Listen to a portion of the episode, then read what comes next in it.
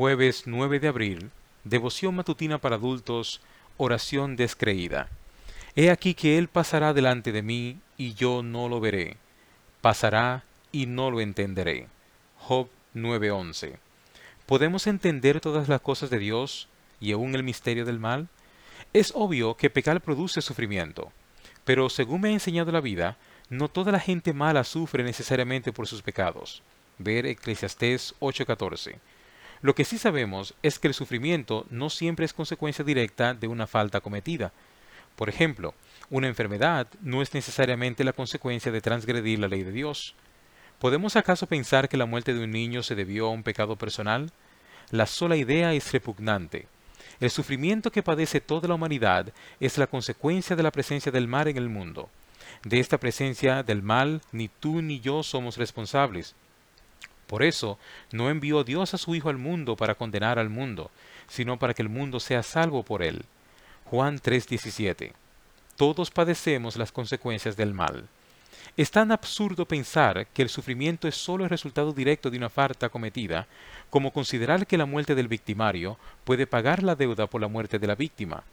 El mal jamás tendrá su pago en este mundo. Jamás habrá justicia.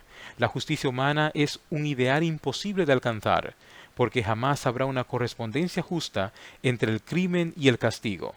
Jamás un castigo podrá resarcir la pérdida producida por una violación, un asesinato, los efectos colaterales de una guerra, con muertes de niños, mujeres y hombres inocentes.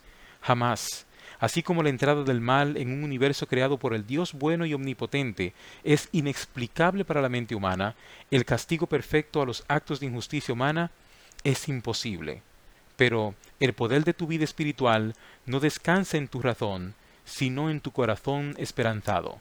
Eres creyente contra toda lógica, eres un loco para el mundo, porque como el mundo no conoció a Dios mediante la sabiduría, agradó a Dios salvar a los creyentes por la locura de la predicación.